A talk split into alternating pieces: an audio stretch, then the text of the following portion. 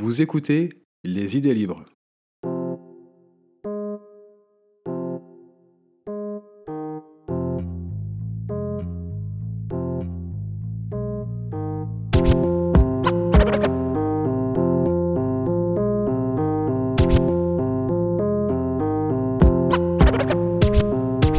Bienvenue à vous sur Les idées libres, c'est Yasser Louati qui vous accueille toujours depuis la banlieue sud de Paris.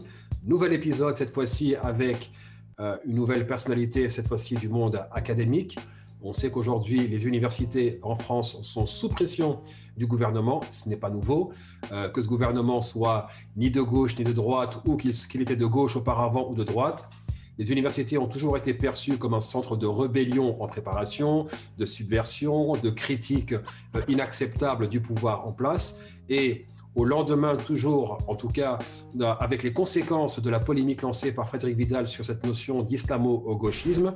Euh, on en a parlé avec le professeur Sai Engler la semaine euh, dernière. Aujourd'hui, nous continuerons d'en parler, mais cette fois-ci avec un regard nord-américain. J'ai invité pour ce faire euh, professeur Melissa Hafaf, qui est professeure à l'Université de Georgetown à Washington aux États-Unis et qui est elle-même directrice du programme de justice de genre. Elle travaille sur les questions linguistiques, culturelles. Elle est diplômée de Paris 4 et de l'Université de Miami et aujourd'hui, euh, comme je, je, viens de le dire, à euh, Georgetown. Son regard est extrêmement important parce qu'elle est capable de parler en tant que française qui a fait ses études en France et puis qui s'est expatriée pour les continuer, qui a pu avoir un poste je vous demanderai, mais je ne sais pas si elle l'aurait eu en France, en tout cas vu son jeune âge.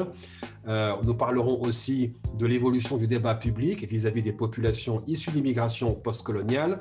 Euh, Est-ce que les débats vont de mal en pire? Je pense que la réponse est dans, ma question déjà, mais c'est toujours d'avoir le regard d'une personne qui regarde ces événements avec une certaine euh, distance.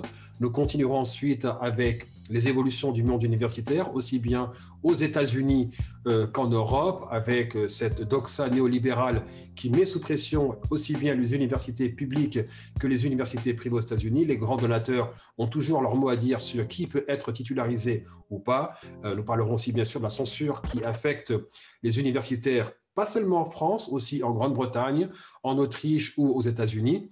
Et bien sûr, nous terminerons sur son analyse à elle, encore une fois, en tant que femme d'origine nord-africaine, euh, qui, a, qui a su vraiment mélanger euh, tous les apports culturels, aussi bien au sein de sa famille, au sein de son environnement immédiat quand elle était étudiante, et aujourd'hui en tant que professeure outre-Atlantique.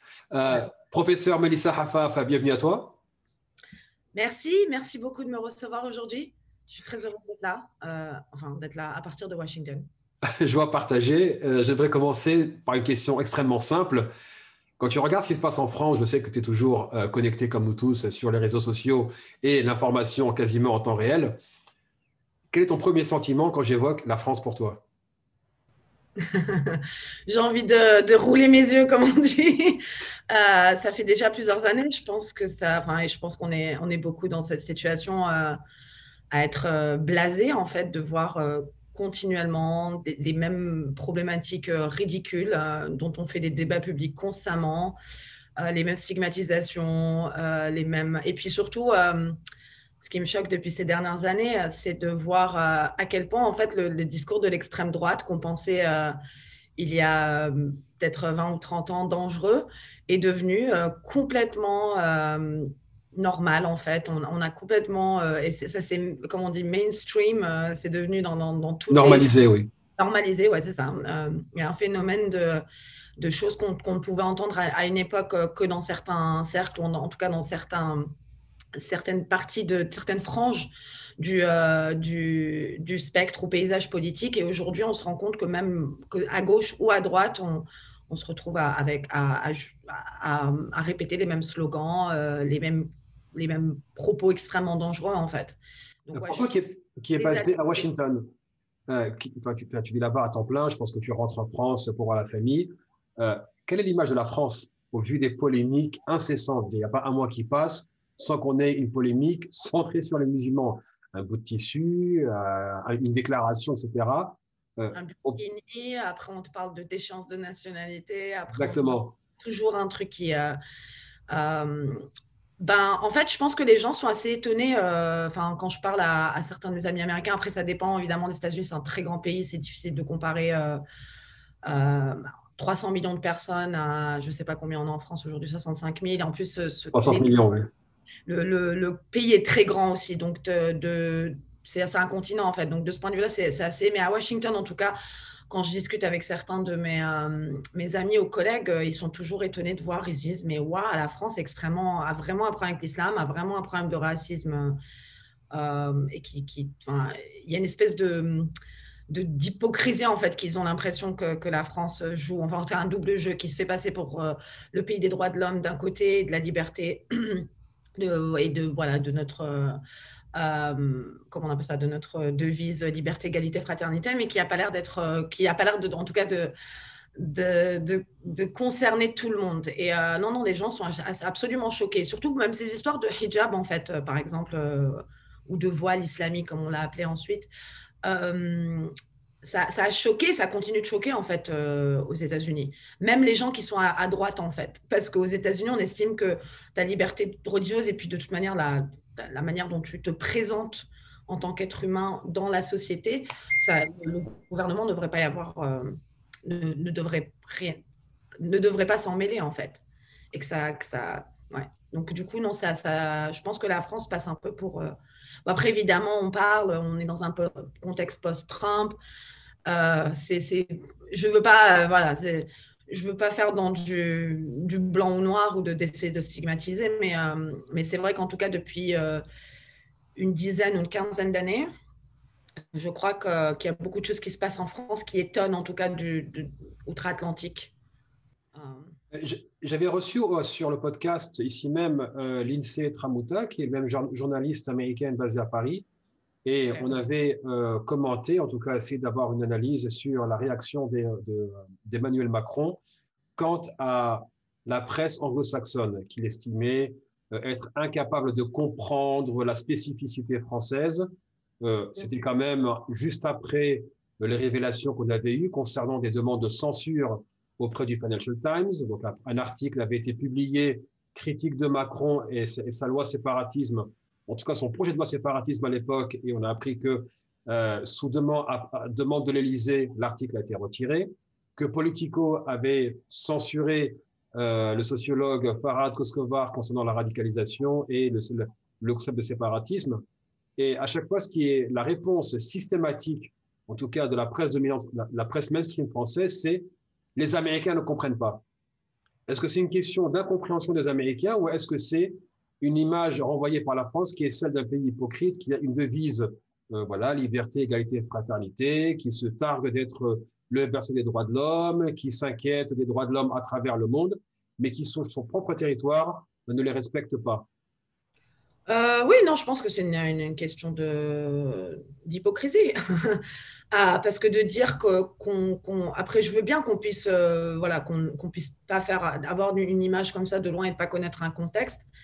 Mais après, euh, la France a, des problèmes, euh, ben, comme, beaucoup de pays, mais aussi la France a une histoire euh, bien particulière. Et je pense que son histoire coloniale et son histoire, en tout cas sa, responsabilité avec l'esclavage et l'institution de l'esclavage, et on a encore des colonies aux, Caraïbes aujourd'hui.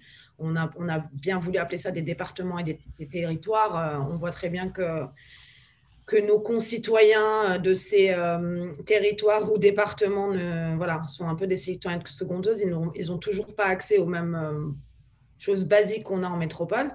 Donc, euh, il y a toutes ces, choses qui sont, là, mais que, dont la France ne veut pas parler. on ne veut pas être honnête avec son passé colonial. Au contraire, on essaie d'euphémiser souvent. Et, et, quand on essaie d'en parler aujourd'hui en disant que oui, tout ça, ça a des ramifications, tout ça, ça a une connexion. En fait, euh, certaines des problématiques euh, qu'on a à gérer aujourd'hui ben, sont liées directement à cette histoire coloniale. Ben, on ne veut pas forcément en parler. Et, donc là, on explique comme quoi les Américains ne comprennent pas et qu'au-delà de ça, ça n'a rien à voir l'esclavage et la colonisation, en tout cas ce qui s'est passé en France, ce qui s'est passé aux États-Unis. Et je ne dis pas que ça s'équivaut, hein, mais, mais encore une fois, les systèmes d'oppression euh, fonctionnent souvent de la même manière. Et la France a eu une très grande part à l'esclavage et on en a encore des traces aujourd'hui. quand on, quand on t'écoute parler, euh, Mélissa, enfin, moi, ça me, ça me renvoie immédiatement au lendemain des manifestations de l'été 2020, où on avait, au lendemain de, l'assassinat raciste de George Floyd euh, aux États-Unis, donc il y a eu des ramifications mondiales, Black Lives Matter qui explose, déjà qui était hyper actif depuis la mort de Mike Brown à Ferguson euh, depuis quelques années, ça a pris une dimension encore plus internationale. Et lorsque ces manifestations ont eu des échos en France et en Grande-Bretagne, en France, on a eu Emmanuel Macron euh, qui réagissait euh, sèchement, déjà en disant euh, il n'y aura pas de réécriture de l'histoire. Et dans un signe de, de mépris, je ne veux même pas de défiance, mais de mépris ouvert, c'est l'histoire coloniale n'a rien à voir avec ce qui se passe aujourd'hui, qu'il n'y a pas de ramification entre ce que la France a pu faire pendant, pendant 200 ans en Afrique, en Asie et dans, dans les Caraïbes. Non, vous, en fait, vous créez un problème là où il n'y en a pas. Certes, il y a quelques petits soucis, mais euh, ce que vous faites là, c'est du séparatisme. Euh, quelle a été ta réaction lorsque vu les, proportions prises par les manifestations, qui, je le rappelle, se sont organisées de manière spontanée contre le racisme, j'insiste, systémique, et pas seulement le racisme, c'est pas bien, euh, euh, les, les, les, néo-nazis sont méchants, l'extrême droite, non, c'est vraiment le racisme systémique comme un système organisé et structuré qui se perpétue. Euh, et contre les violences policières, quand on voit bien que les différents comités de soutien aux victimes les familles de victimes de violences policières se sont réunies et ont manifesté en juin 2020. Quand tu vu la réaction du président du gouvernement et immédiatement l'enclenchement euh, d'une opération de communication qui consistait à dire non, le problème dénoncé n'existe pas, il y a quelques soucis qui sont décrits de manière euh, factuellement fausse, euh, pour celles et ceux qui voulaient s'inspirer du déboulonnage de statuts des armées confédérées aux États-Unis et le déboulonnage euh, d'esclavagistes en Grande-Bretagne, on a eu euh, la, pyramide, la statue de Colbert qui avait été taguée, négrophobie d'État. Salutations à la brigade anti-négrophobie au passage. on a eu aussi des rues qui ont été débaptisées. Et là, on a eu une réaction épidermique euh, il n'y aura pas d'excuses, on ne va pas réécrire l'histoire, circuler, rien à voir. Quand tu es spécialiste des questions culturelles, que, tu as versé dans l'histoire, et, que ces questions-là sont traitées de manière un peu plus apaisée aux États-Unis, mais qu'en France, elles sont traitées de cette manière-là. Comment, comment est-ce que toi, la femme nord-africaine que tu es et l'universitaire réagissent en voyant cela? Ah c'est intéressant parce qu'en fait, on... les États-Unis aussi, il y a énormément de problèmes. Hein. Ce n'est pas, pas plus simple ici non plus. Je pense que, que, que ce ne serait pas euh, voilà, honnête de dire qu'ici aussi, c'est beaucoup plus. Euh, enfin, qu'en gros, aux États-Unis, ça se passe mieux qu'en France. Non, c'est faux. oui. Voilà, exactement. La suprématie blanche, et que ce soit en France ou, aux États-Unis, est toujours c'est une idéologie qui, qui, qui pénètre en fait toutes nos institutions, tous nos systèmes, toute cette structure, toute notre société, tous nos films, tout, notre, tout notre discours, en fait, euh, qu'il soit visuel, euh, textuel.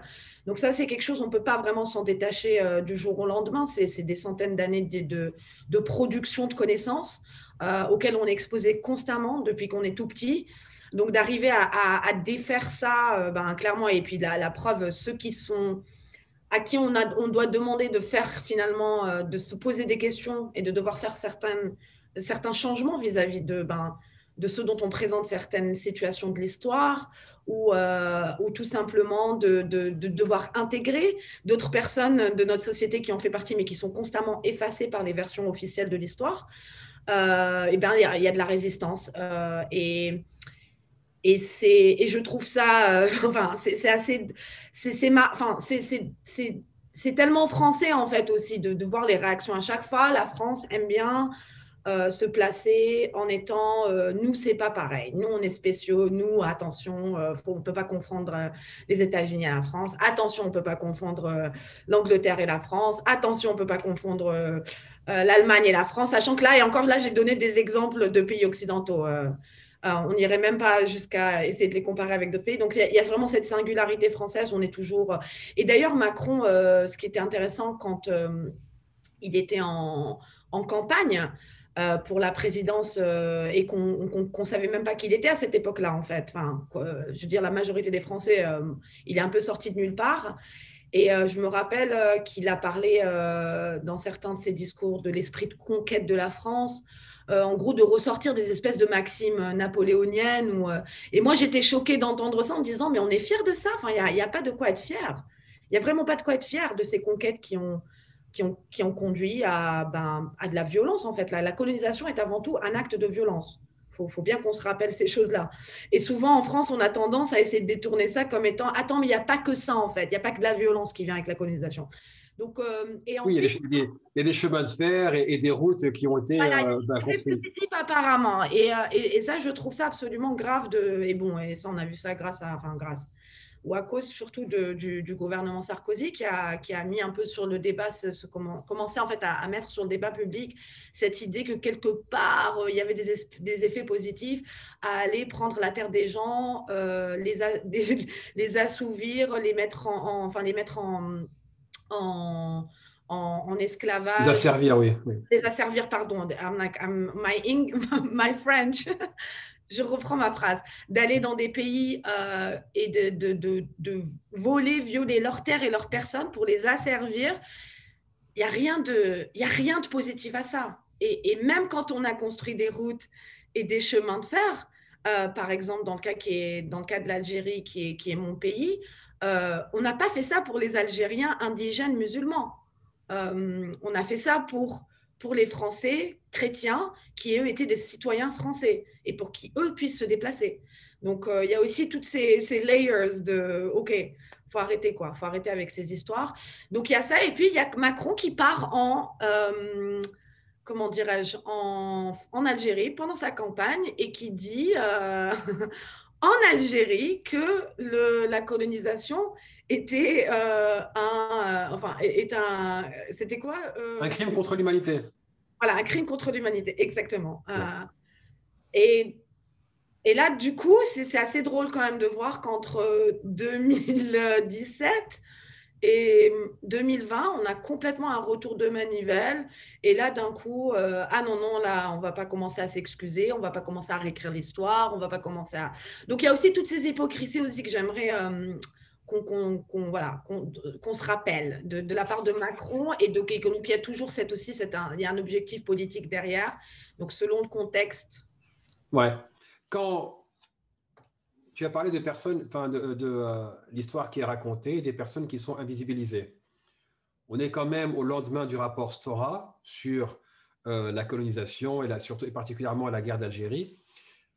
Euh, guerre de libération que la France apparemment refuse de traiter de manière, on va dire, factuelle. Et on voit que le rapport Stora met sur un, sur un pied d'égalité la puissance coloniale et le peuple qui se libère. Et qu'il y a une douleur des deux côtés. Et il renvoie dos à dos, enfin, il met sur le même plan, et là, ça ne lui a pas été pardonné. Et beaucoup diront que ben, on se rappellera de Stora comme celui qui a rédigé un rapport alambiquée pour minimiser la responsabilité de la France et pour, pour la mettre au même niveau que celle de l'Algérie. Or, on ne peut jamais comparer celui qui occupe un pays et la population qui veut se libérer du joug colonial. Est-ce que pour toi, quand on voit qu'il y a d'un côté une invisibilisation euh, des personnes non blanches dans le roman national, euh, en tout cas pour ma génération, euh, et je pense qu'on appartient à la même génération, toi et moi, on n'a pas été instruits dans l'école de la République avec des livres où des gens qui nous ressemblaient faisaient partie du roman national. Et quand on voit qu'aujourd'hui, lorsqu'on traite de ces questions-là, il y a un rejet absolu de questionner le roman national. Ça veut dire, et moi pour le résumer, c'est toujours un roman qui est euh, centré autour d'un homme blanc qui dirige la nation à travers les âges, etc. Est-ce que tu estimes que le roman national français doit être réécrit pour justement euh, inclure ces parts brillantes, ces parts d'ombre, les populations blanches et les populations non blanches? Euh, j'insiste sur le terme de réécriture du roman national parce que on sait toujours que l'histoire est toujours racontée en fonction de choix qui sont faits et que la manière dont on raconte l'histoire est toujours politique. Euh, décider de mettre tel ou tel élément, c'est une décision qui est profondément politique que ce soit bien ou pas bien, il y a toujours un choix, parce qu'on ne peut pas tout mettre.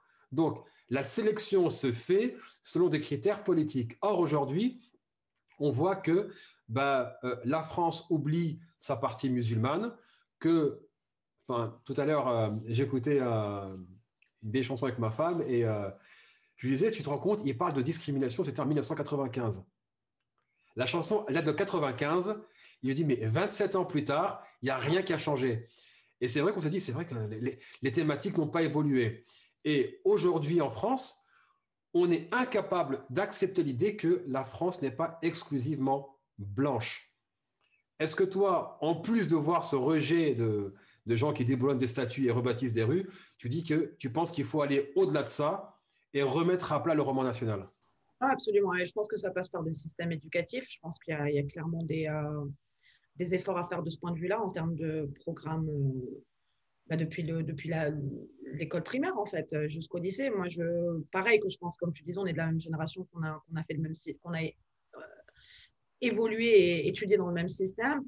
Et je me rappelle que la guerre d'Algérie, on l'a mentionné en terminale brièvement.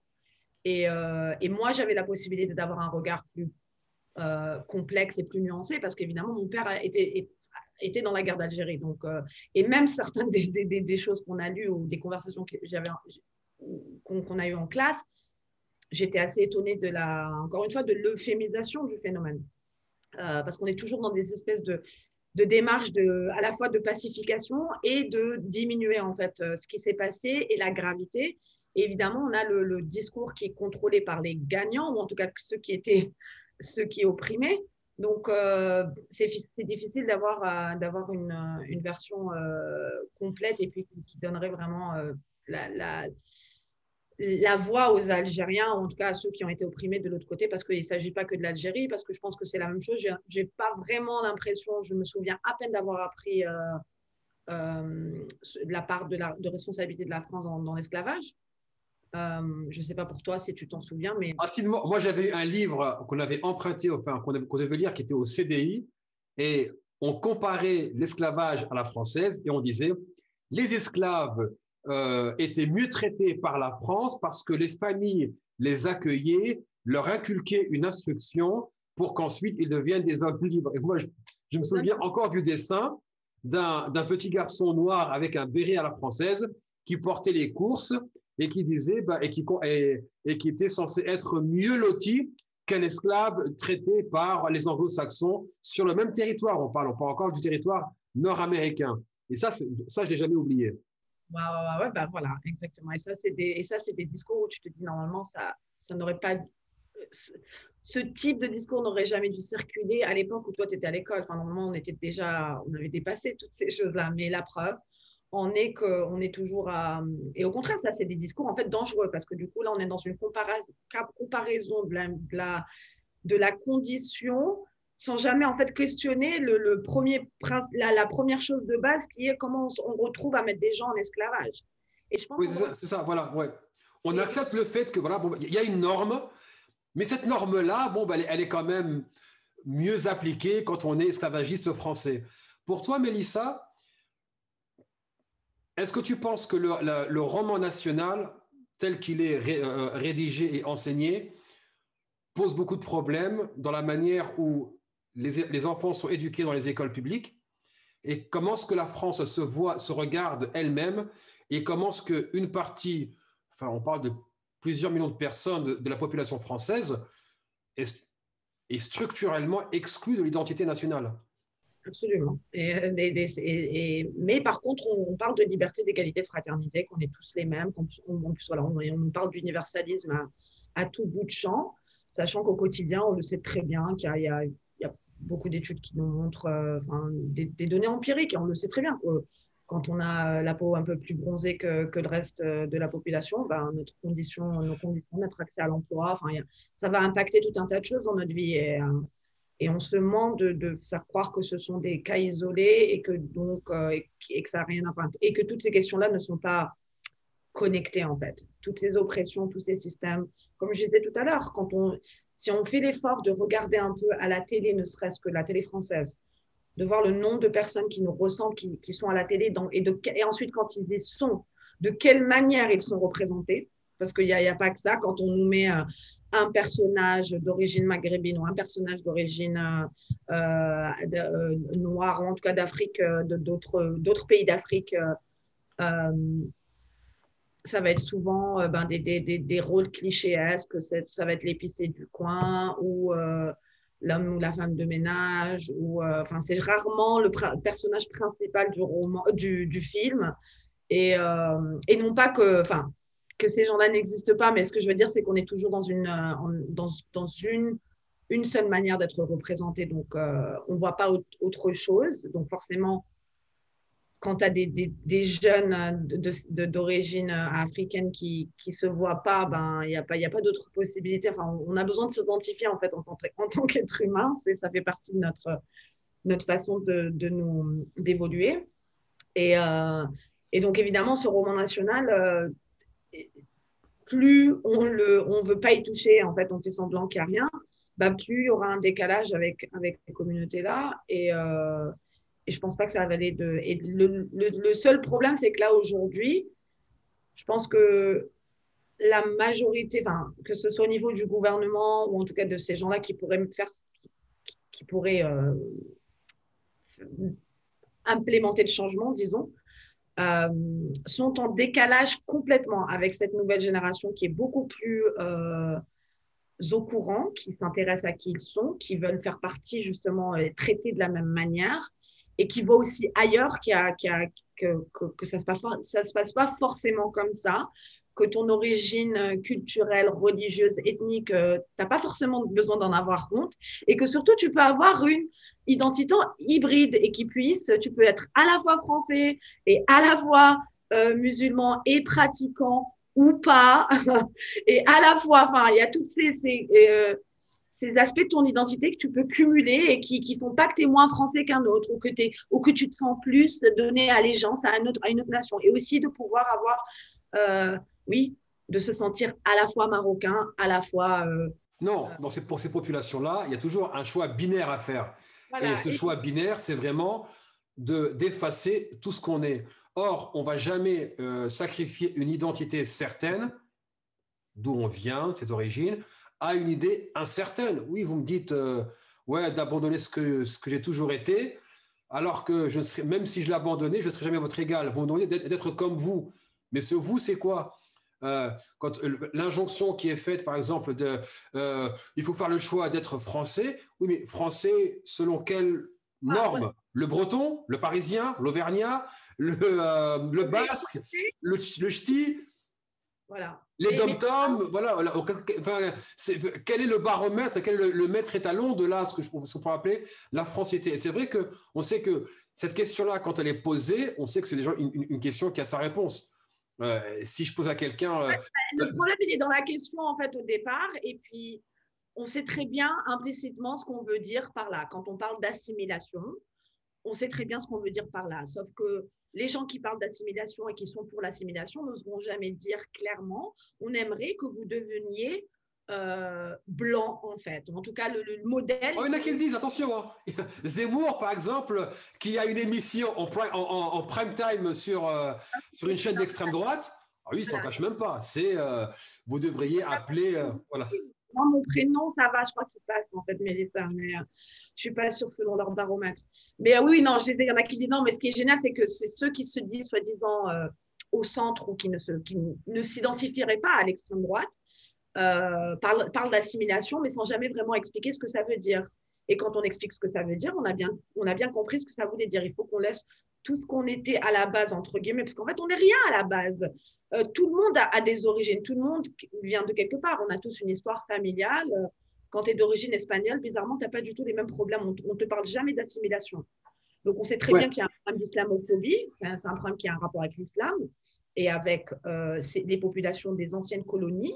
Euh, et donc, c'est un problème de race, de religion, qui sont tout à fait connectés l'un avec l'autre et, euh, et, qui est là dans l'histoire de France, en tout cas dans la pensée, dans, la, dans, dans, dans, dans tout un, un, tas de, domaines, en fait, où, cette islamophobie, ce n'est pas un nouveau concept, l'islamophobie à la française. L'islamophobie existe depuis le 17-18e siècle. Dans la, dans la, philosophie française, où on commence déjà, et puis en fait depuis les croisades, mais au-delà de ça, après, où on commence à vraiment constituer qu'est-ce que l'homme rationnel, et quelque part l'homme rationnel, il est blanc, il est chrétien, et tout ce qui est euh, bronzé, euh, de l'Est, machin. Enfin, il faut voir, enfin, j'allais dire, je, peux faire une petite bibliographie à la fin de ce podcast si, euh, si ça intéresse les gens de lire un peu plus à ces sujets. Mais voilà, ce que je veux dire, c'est que ça a été très bien documenté. Donc, c'est pas quelque chose. Et puis, ça se. Ça se en fait, il y a toute une généalogie d'islamophobie dans la psyché française, entre guillemets, dans la pensée française. Et, et, ça, on ne veut pas le reconnaître, en fait. Et, et c'est dommage parce que, encore une fois, on, ne matérialise pas ces soi-disant valeurs et principes euh, qu'on prétend euh, être, qu'on prétend euh, vouloir être nos valeurs de, de, fond en tant que Français, la nation française. Et moi, c'est ça qui me, c'est ça qui me, qui me dérange, au sens que on nous, on nous, on nous on arrive à un point où on te, tu deviens le problème quand tu demandes à ton pays de devoir agir selon ses principes et ses valeurs. Quand on regarde direction du gouvernement, en 83, bon, il y a la fameuse marche, d'accord, euh, pour l'égalité contre le racisme, etc. Qui, on, on, a fait plusieurs épisodes là-dessus euh, dans ce podcast. Et 83 a eu la marche. Juste après, on a un livre d'un un député de centre droit, Alain de Griotteret, qui écrit Le choc de l'immigration. Parce que la, marche, en fait, a positionné ces populations, euh, enfin, cette immigration postcoloniale comme des gens qui existent politiquement. Ils sont organisés, il y a une marche, etc. Donc là, ce ne sont plus des statistiques et des gens invisibles confiés dans les foyers sans la cotera. Leurs enfants osent revendiquer des droits qu'on on, ose dire que leurs parents avaient abandonné. C'est complètement faux. Leurs parents aussi se sont organisés, euh, le, les, organisations syndicales, les grèves dans, dans les usines tableau, euh, euh, Talbot, tout ça est documenté. Mais aujourd'hui, on a cette deuxième génération d'enfants d'immigration postcoloniale qui marche et qui dit j'exige mes droits. Je ne demande pas à avoir des privilèges, je demande une égalité en droit avec les autres. 83 84, on a un livre. 87, on a euh, la commission Marceau, mise en place par euh, Jacques Chirac. Et la commission Marceau devait remettre en question le droit du sol. Ça veut dire qu'en 83, il marche. En 87, on va questionner le droit du sol en, posant le problème de l'immigration qui veut exister politiquement doit être empêchée de devenir française. 30 ans plus tard, manifestation contre le racisme structurel, même démarche, manifestation contre les violences policières, même démarche, l'accusation c'est le séparatisme. Et là, dans cette approche voilà, de euh, ces, Arabes et ces Noirs nous posent problème, ils enquiquinent avec leurs revendications, on les accuse de séparatisme et on sait que les luttes coloniales, ceux qui luttaient pour la, fin du joug colonial étaient accusés de séparatisme. Donc il y a vraiment un écho à l'histoire qui est fait. Mais pour toi qui es dans les sciences sociales, euh, Mélissa. J'aimerais en fait rajouter à ta petite chronologie euh, qu'il y a aussi euh, un manifeste ou une lettre écrite, signée par Batander et Finkielkraut en 1989, oui. qui est aussi un des éléments qui fait que... C'est un point de départ de la l'islamophobie de gauche. C'était pas la droite, hein, c'était la gauche. exactement, la gauche. Et c'est là le point de départ de cette, de cette islamophobie qui, qui, dirigé contre les femmes musulmanes particulièrement, mais évidemment les, les, les, les hommes musulmans, parce qu'apparemment, et d'ailleurs cette lettre disait, enfin ce manifeste disait que le patriarcat... Le pire au monde, ouais, le pire patriarcat. de la planète, le pire de la planète, voilà. De la planète. Ouais. Donc oui, on veut accueillir les enfants, mais pas les parents, etc. Donc c'est vraiment. Et d'ailleurs, juste puisqu'on a, on a ouvert la parenthèse, euh, j'avais confronté euh, Bernard Kouchner en 2016 alors qu'il n'était plus ministre des Affaires étrangères, à Sarajevo. Et on était au sommet sur, euh, euh, sur l'islamophobie en Europe. Et j'entends un ministre, un, ex-ministre de la République tenir mot pour mot ce discours-là. La loi de 2004 avait servi à euh, libérer ces jeunes femmes du joug de leur père, de leurs frères, et qu'il fallait les extraire à un environnement profondément patriarcal. Alors, je ferme la parenthèse pour en venir à cette diabolisation des sciences sociales qui explique ces systèmes de domination, ces systèmes d'oppression, euh, qui prend d'un côté euh, l'histoire sur le temps long, mais en même temps ses ramifications dans le temps présent. Euh, L'INED, qu'on ne va pas accuser d'être un centre islamo-gauchiste, l'Institut euh, national pour les études démographiques, publiait déjà en 2016, ça veut dire cinq ans déjà, que deux et trois générations après l'arrivée des parents, l'immigration postcoloniale s'identifie comme française, mais les institutions refusent de les identifier comme telles. C'est corroboré par les différentes études sur les discriminations, discrimination au travail, discrimination dans l'accès au logement, euh, les contrôles aux faciès, la répression de l'État. Quand tu vois qu'aujourd'hui, non seulement on a le concept fallacieux de, séparatisme euh, de Français qui manifestent pour leurs droits, et qu'en même temps, on criminalise quasi immédiatement les sciences sociales. Il y a quelques années, un, infâme ministre de la France, euh, Manuel Valls, qui, est parti faire carrière en Espagne avec le succès qu'on lui connaît et qui tente de revenir, avait déclaré expliquer, c'est excuser. Mais aujourd'hui, on criminalise ces sciences sociales en les accusant de, roulement de tambour, islamo-gauchisme. Quand tu, as, quand tu as vu la ministre de l'enseignement supérieur déclarer que l'islamo-gauchisme ne gangrène pas seulement euh, les universités, mais la société française, dans une période où justement les universités sont accusées de faire le lit euh, euh, du décolonialisme, de l'indigénisme, de l'islamisme, etc. Comment tu as réagi et, qu'est-ce que ça te dit pour toi de l'état du débat intellectuel en France?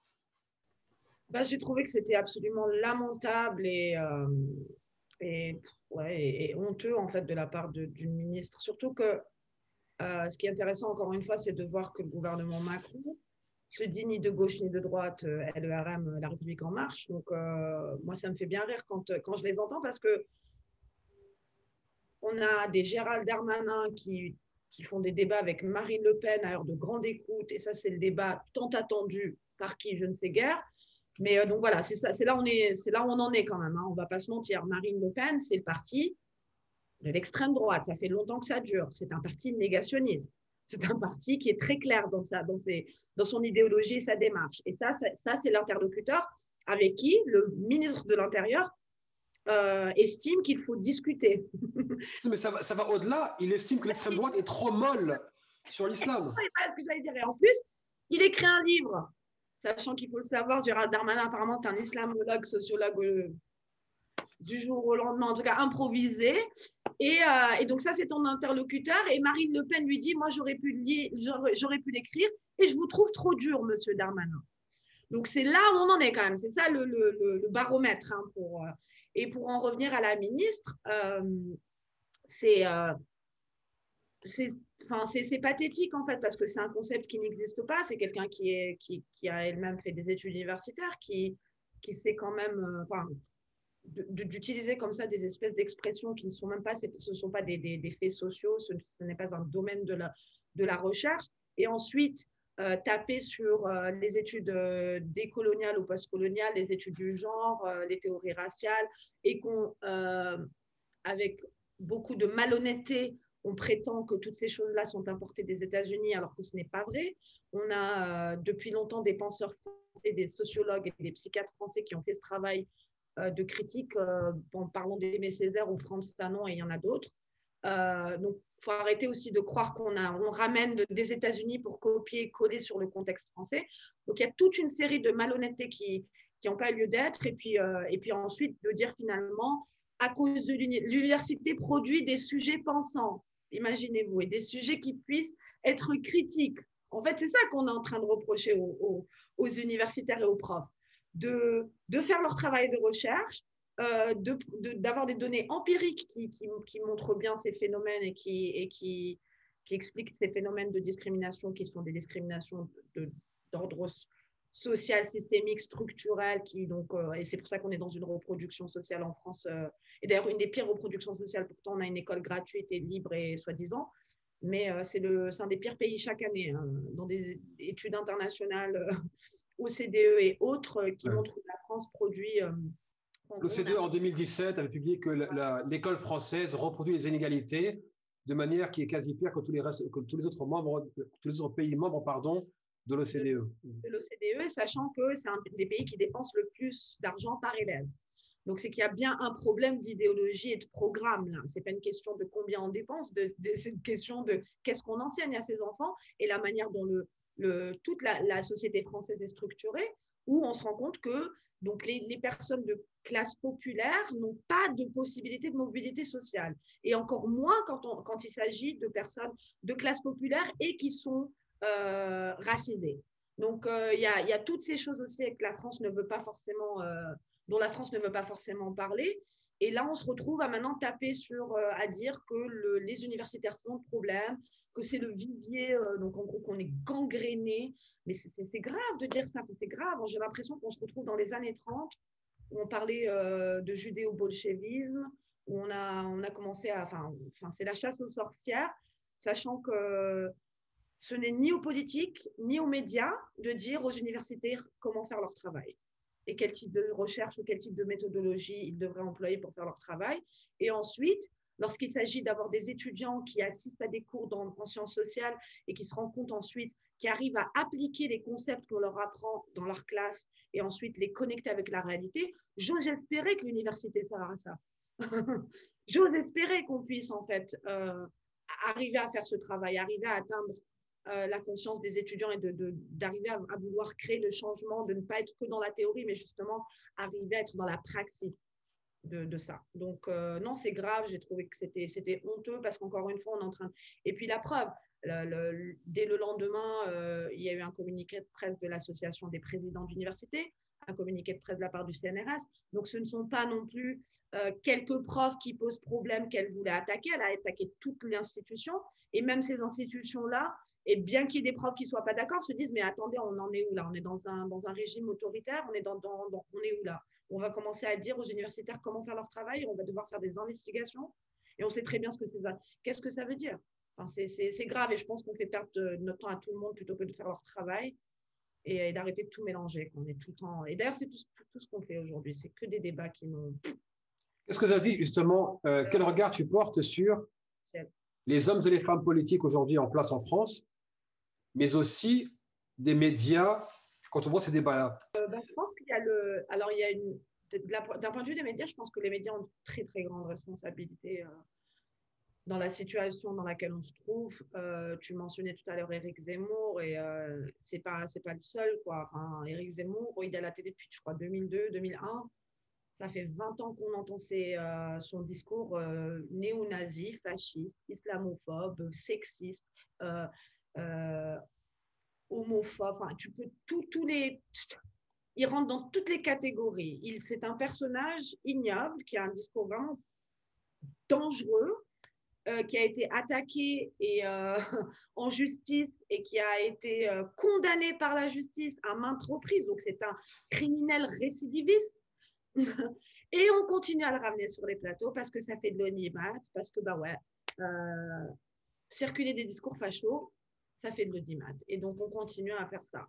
Mais quand les responsables politiques ne sont pas eux-mêmes capables de, euh, de contredire Zemmour, ou plutôt, et qu'on voit un Zemmour justement influencer le discours politique.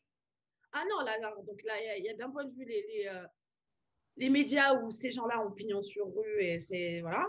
Et puis tu as les politiques qui euh, se rendent bien compte que de toute manière l'idéologie, elle s'est tellement euh, radicalisé pour le coup à droite, euh, que c'est la seule manière de récupérer des votes. Et puis de toute manière, au lieu de s'occuper des vrais problèmes de fond tels que le chômage ou l'environnement, euh, on préfère ben, s'attaquer à l'islam, c'est mieux, ça distrait. On a l'impression que le problème il est plus gros et puis et puis donc on ne doit pas faire notre travail et puis on, ramène des émours qui deviennent donc oui, désormais voilà donc le Darmanin après Marine Le Pen ça va discuter avec des émours qui sont pareils encore une fois, des, personnages qui ont été condamnés par la justice à maintes reprises pour euh, atteinte à, et je ne sais guère, les chefs d'accusation sont tellement nombreux à, la haine raciale et autres. et autres. Donc, à un moment donné, même les politiques ne savent plus se situer. Il y a plus, enfin, quand ils se disent ni de gauche ni de droite, moi, je vois rien de tout ça. Je vois, je vois beaucoup de droite et surtout d'extrême droite. Et il y a surtout, je vois du racisme décomplexé depuis Sarkozy qui se passe. Et, euh, et au contraire, euh, bah nous, on a des Batander et des Filkenkraut qui nous disent euh, qu'il ne faut pas avoir honte d'être islamophobes. Donc, ça permet de libérer le champ. Hein. ça voudrait dire en fait que ce que tu dis là, c'est que les responsables politiques ne sont pas à la hauteur des enjeux, aussi bien d'un point de vue humain et de courage politique que intellectuellement. Absolument. Et puis surtout, au-delà d'être, de même pas être à la hauteur, on est en train de prendre une direction. Je pense que dans 20 ou 30 ans, quand on va, j'espère, hein, j'espère parce que je sais pas, euh, mais c'est un climat particulièrement hostile, particulièrement euh, dangereux, je pense, pour certains d'entre nous, pour certaines populations, euh, parce que c'est des discours qui peuvent mener à, donc des actions. Parce qu'entre les, les, lois maintenant qui vont nous conserver, qui, concerner particulièrement les musulmans, euh, je parle pour, les, voilà, pour ceux qui, s'identifient à cette religion-là, mais, euh, mais qui, vont commencer donc à réduire les libertés individuelles des Français. Euh, et je pense qu'on a historiquement, on a déjà eu des phénomènes, on, a, on a quelques exemples. Quoi. Et, encore une fois, ça se faisait par des gens qui étaient élus démocratiquement. Donc oui, c'est, ils sont absolument pas à, la, à hauteur, à mon avis, des, des, des enjeux. et la preuve avec la crise sanitaire. Mais, euh, mais au-delà de ça, on est en train de répéter, je pense, les, mêmes, les mêmes erreurs qu'on a, qu'on a, pu, euh, qu'on a pu faire dans le passé. Et enfin, j'essaie d'avoir de l'espoir, mais à l'allure où ça va. Et puis là encore, on est en train de, de mettre les Français au pied du mur en disant bah, c'est soit, soit nous, donc en gros, euh, on ne sait même pas ce que c'est, cette espèce d'LERM qui se dit de gauche et droite, mais on dit c'est extrêmement à droite, ou bah, soit c'est Marine Le Pen. Donc, Comment est-ce que tu vois les choses évoluer quand tu vois la, que les thématiques de la présidentielle sont déjà en train de s'installer? Donc, on sait que ce sera de, de, de l'identitaire à tout va pendant les, les, euh, les 13-14 prochains mois, aussi bien pour la présidentielle que pour les législatives. Euh, comment est-ce que tu vois les choses évoluer pour les, à moyen terme? À moyen terme, honnêtement, je ne sais pas parce que je ne vois pas de, je vois pas de, de, de contrepoids à gauche. Euh, et le problème, c'est que cette idée, cette, cette, euh, psyché, en fait, euh, islamophobe, transcende la gauche et la droite, en fait. Donc, c'est aussi ça le problème. Donc, même qui, moi, m'identifie évidemment plus à gauche, je ne vois personne aujourd'hui qui, qui, me, qui pourrait porter mon message, en tout cas, qui, qui porte un message qui m'intéresserait ou, et dans lequel je me sens à la fois représentée et incluse et, non dans, et, et, pas selon des clichés vis-à-vis de ma communauté ou de ce que je suis censée être à leurs yeux. Donc, du coup, euh, non, c'est pas évident. Non, je, honnêtement, je, pour le coup, voilà, moi, je ne suis pas dans, dans, le, dans la prédiction du futur, euh, mais je, je, j'ai du mal à voir, euh, à être positive en fait. Même si, bien que j'essaie d'avoir de l'espoir, me dire non, il y a des choses qui se passent au niveau euh, justement euh, universitaire ou d'organisation plus sociale et de, et de jeunes qui se. Au niveau politique, je pense que c'est. En tout cas, là, à moyen terme, je ne vois pas beaucoup d'évolution et je pense qu'on risque de se retrouver dans la même situation qu'on était en 2017 avec cette élection présidentielle.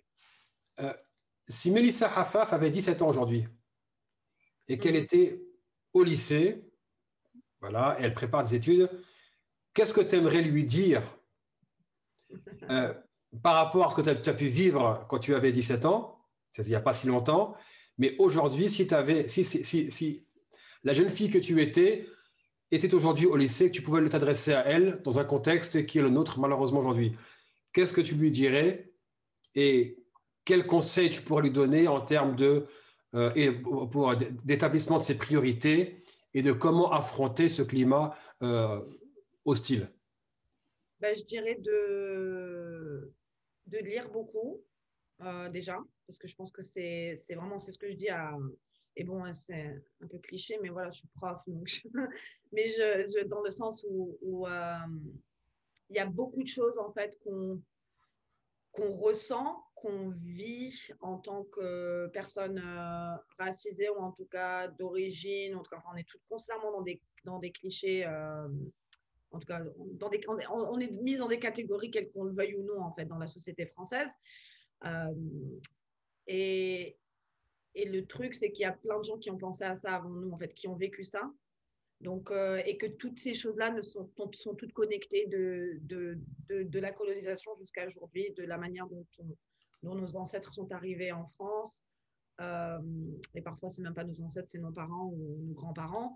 Euh, donc, de lire euh, nos, écrivains, enfin des écrivains africains, des, sociologues africains, et entre les deux, enfin, qui sont français et d'origine, parce que du coup, ça te permet vraiment de, de réaliser ben, tout ce que tu vis, tu n'es pas le seul à l'avoir vécu, donc il y a déjà ça. mais au-delà de ça, oui, d'essayer de, ben, de, de trouver une place dans la société, enfin au travers de, évidemment des études, mais après je sais que pas forcément tout le monde a envie de faire des, études universitaires, mais, euh, mais en tout cas de commencer à se poser ces questions de, où est-ce qu'on veut se positionner et comment on, peut euh, vivre dans un pays qui ne nous reconnaisse pas forcément à 100%, mais du coup, de quand même arriver à, penser que. Parce qu'en fait, encore une fois, comme je disais, j'ai envie d'être exigeante avec mon pays parce que j'estime que ces valeurs qu'il arbore devraient être euh, matérialisées. Il n'y a, rien de, a rien de compliqué. Ce n'est pas une question d'attaquer la France constamment, c'est une question d'être, de dire, bah non, c'est ça nos valeurs et moi, je ne les vois pas en fait. Je vois qu'en tout cas, que ça concerne qu'une certaine partie de la population, qu'au contraire, on est en train de constamment euh, discriminer les mêmes et, euh, et, de jamais faire partie de. On n'est jamais à la table des décisions, on n'est jamais à la table de. On n'est jamais dans des, discours officiels euh, qu'il s'agit de, qui, qui concernent euh, la France. Et je dirais aussi à cette personne de, de trouver des gens comme elle, enfin de, de you know, to connect avec les siens, parce qu'il y a plein de gens et je pense qu'aujourd'hui c'est ça qui est intéressant avec mine de rien avec les réseaux sociaux et avec ces plateformes qui est où je pense qu'il y a de plus en plus de, gens qui, qui, se retrouvent, en fait, qui ne se retrouvent pas forcément dans leur euh, environnement immédiat, mais qui arrivent à trouver d'autres communautés avec qui connecter et, euh, et partager, en fait. Parce qu'encore une fois, on n'a pas. Et, et c'est ça que je vois aux États-Unis, où on est un peu plus, euh, entre guillemets, en avance, même je n'aime pas ces idées de progression, d'avance ou de recul, mais aux États-Unis, il y a cette idée d'organisation, de, de, euh, que ce soit étudiante, ou euh, il y a beaucoup plus cette culture en fait de gens euh, investis dans le milieu associatif.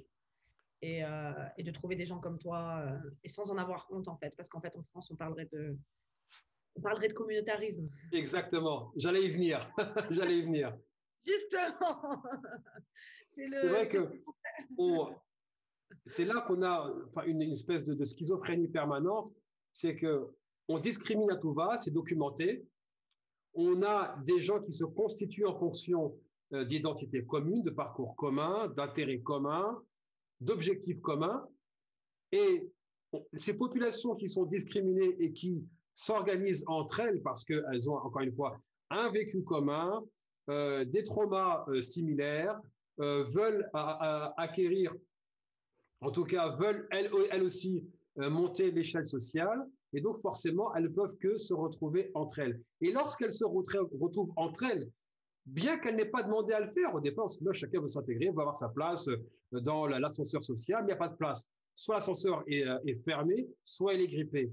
Et lorsque ces personnes disent, bon, bah, il va falloir que je m'organise pour exister politiquement, encore une fois, pour reprendre le fameux dicton de, de Malek Sayad, exister, c'est exister politiquement, on leur dit, ah non, ça c'est du communautarisme. Oui, mais quand on a des partis politiques qui sont quasi exclusivement blancs, quand on a des médias qui sont quasi exclusivement blancs, des rédactions quasi exclusivement blanches, des rédactions de gauche aussi.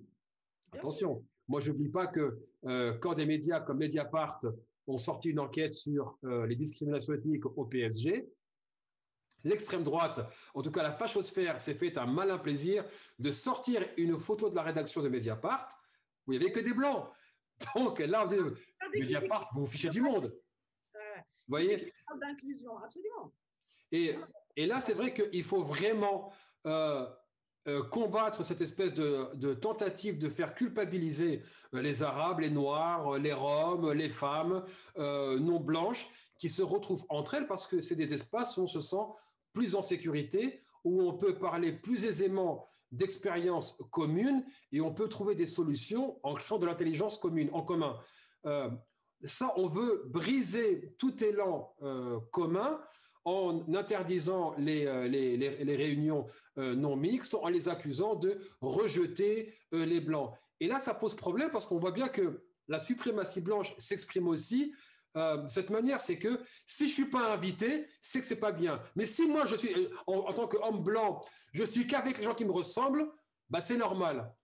Mais attention, si vous êtes entre vous, dans votre salon, si j'ai pas le droit d'entrer chez vous, bah, c'est pas bien, c'est du communautarisme. Et je me rappelle même avoir vu des militants de gauche qui me disaient Ouais, mais t'es l'association, il n'y a que des Noirs. Ah non, mais il n'y a que des Arabes. Ouais, bah, quand on regarde des orgas dites de gauche euh, j'en ai fréquenté pas mal, on sait très bien que la direction est 100% blanche et que maintenant il y a des tentatives d'inclure des Arabes et des Noirs, et ça m'est arrivé, d'ailleurs j'ai claqué la porte euh, de manière claire en voyant qu'il y avait une tentative de faire de moi un espèce de validateur. J'ai dit non, bah, écoutez, euh, si vous pensez que je vais venir ici pour m'asseoir et être content, non, bah, vous reprenez votre mandat et je me tire.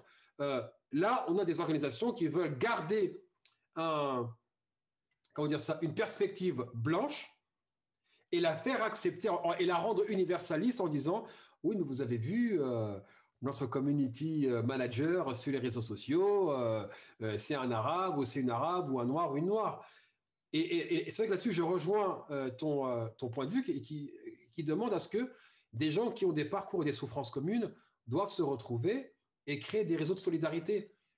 Et ce qu'on pardonnait pas, et je me rappelle encore une fois pour terminer là-dessus, c'est que euh, en 2015, on avait la DILCRA, euh, délégation interministérielle contre le racisme et l'antisémitisme, dirigée à l'époque par euh, quelqu'un que j'estime être pauvre intellectuellement, aura des pâquerettes au niveau moral, mais bon, bref, il avait quand même son poste parce qu'il était ancien préfet, et il reprochait aux organisations antiracistes de nouvelle génération de perpétuer un antiracisme à l'américaine. Oui, mais les organisations antiracistes sponsorisées par la République, c'est des, gens comme SOS Racisme qui vous disent le racisme, c'est pas bien. Oui, on est au courant, c'est pas bien. Et qu'est-ce qu'on fait au-delà de ça après? C'est pas seulement euh, euh, le, le, skinhead qui va tabasser euh, un arabe ou un noir, c'est aussi tout, tout, un système. pour terminer, Mélissa? C'est plus pernicieux que ça, et c'est ça que les gens ne comprennent pas. Le racisme, c'est pas que quand il y a un acte euh, comment tu j'ai du mal avec le, ça arrive. Ça fait longtemps que je parle pas enfin, ça fait longtemps que j'ai pas parlé français comme ça seulement. Euh, quand, à part quand le quand, quand le l'acte est euh, est violent et direct et, et, blatant quoi. Mais flagrant. Flagrant voilà c'est ça. Je recommence. Je disais donc le racisme on a souvent l'impression que quand c'est un acte flagrant et violent alors que non, le, 99% du racisme, c'est tout ce qui se passe tous les jours, c'est les regards, c'est les euh, exactement, c'est l'invisibilisation de certaines personnes, c'est qui est-ce qui manque à la table, et, Dieu sait qu'il manque beaucoup de gens dans beaucoup d'espaces, et alors qu'on prend des décisions qui vont impacter ces personnes-là en particulier, mais ils sont pas à la table des décisions, donc c'est toute toute une série. On est tous euh, le produit d'une culture dominante de suprématie blanche. Donc, quelque part, on est tous racistes. On doit tous faire un travail euh, interne de, de, voir comment on continue à perpétuer ce racisme. Et qu'on soit une personne de couleur ou pas. Donc, c'est ça aussi que les, les gens euh, ont du mal un peu parfois. On est un peu confus là-dessus par rapport à cette idée de oui, euh, on ne peut pas parler de personnes racisées, il n'y a pas de race. C'est pas qu'on a envie d'être des personnes racisées. c'est vous qui a imposé ce, ce cadre-là. Exactement c'est pas du tout, c'était pas ça l'idée. Hein. On n'a pas envie d'être euh, euh, particulièrement special like that. Non, c'est plus, on a été, euh, c'est un système qui date depuis plusieurs centaines d'années maintenant, hérité de, l'esclavage et qui a, oui, qui a mis la, blancheur comme étant au, la norme. pyramide et, ce à quoi il fallait aspirer à, tout prix. Donc, et tout ce qui ne l'est pas est par conséquent de moindre valeur, sauvage, etc. Et tous les autres clichés qu'on a, qu'on a ensuite euh, euh, avec le colonialisme. Donc, euh, encore une fois, c'est pas. On aimerait bien notre, dans, ces sociétés post-raciales dont on a, on a aimé euh, parler à un moment donné quand Obama a été élu. Et c'est vrai que non, c'est pas, c'est pas aussi simple. Le, travail, il est profond, il est à tous les niveaux de notre société. Il est, voilà, comme je disais, c'est dans tous les discours qui nous entourent. de commencer à être un peu plus conscient de ce, ce qu'on dit, quel, quel vocabulaire on emploie, pourquoi on emploie ces termes, qu'est-ce qu'on entend par là. Mais c'est ce travail qu'on ne veut pas. Euh, et, quand on veut faire ça en France, ça veut dire que ben, du coup, ben, oh là là, il va falloir qu'on se remette en question. Il va falloir qu'on mmh. fasse des efforts. Et là, c'est trop, là, tu vois, d'un coup, de demander à, à, la, majorité des gens de faire un petit effort pour faire de la place euh, à ces gens-là qui sont soi-disant des Français, mais qui, qui, sont en fait finalement des citoyens de seconde zone. Mais euh, absolument, ces espaces, ils sont importants. Moi, j'aimerais être dans des sociétés où on n'a plus besoin de catégories, on est carrément au-delà de toutes ces. Euh, mais euh, on en est pas. Voilà. Et, pour le, et premièrement, pour arriver à une, espèce de conscience de, de, groupe, une conscience de classe, on a besoin d'être ensemble, on a besoin de comprendre nos parcours, on a besoin de partager nos expériences. Euh, parce que j'ai beau à essayer avec un groupe d'amis à moi qui sont tous d'origine français de souche, encore une, expression qu'il faudrait cancel. euh, peut pas comprendre ce que je vis. Quand je, pense qu'il y a une idée de. Mais tu peux pas, à un moment donné, il y a, une certaine limite de, l'expérience, tout simplement. Et c'est comme moi, je peux pas comprendre ce que c'est qu'être noir euh, dans l'espace public en France. Je peux avoir de. Mais à un moment donné, je voilà, je peux pas me positionner euh, à parler de ça comme étant. Euh, n'est-ce pas? Donc, ces espaces-là, ils sont, ils sont importants. et malheureusement, voilà, on essaie de d'empêcher que ces, espaces existent euh, et, pareil, toujours en essayant de dire, voilà, ce qui se passe aux États-Unis, c'est du communautarisme. Alors que pas du tout. Les, enfin, non, c'est ridicule. Mais, de toute façon, le communautarisme, c'est toujours les autres. Voilà, exactement. C'est toujours quand il s'agit de, ah. des autres. Euh, euh, Mélissa, pour toi qui es universitaire, j'aimerais terminer avec toi sur l'avenir de l'université dans le monde occidental, aussi bien en Europe qu'en Amérique du Nord, là où tu te trouves quand tu vois que euh, Achille Mbembe, célèbre penseur euh, africain, a été euh, d'ailleurs auteur de critique, de la raison nègre que je recommande fortement, aussi politique de l'inimité. Quand tu vois que Achille Mbembe a été diabolisé pour avoir critiqué l'occupation israélienne, quand tu vois que David Miller, à l'université de Leicester en Grande-Bretagne, risque de perdre son poste pour avoir critiqué l'occupation israélienne. Quand tu vois que euh, Cornel West aux États-Unis euh, s'est vu refuser la titularisation à l'université de Harvard pour avoir critiqué l'occupation israélienne. Ça commence à faire beaucoup quand même.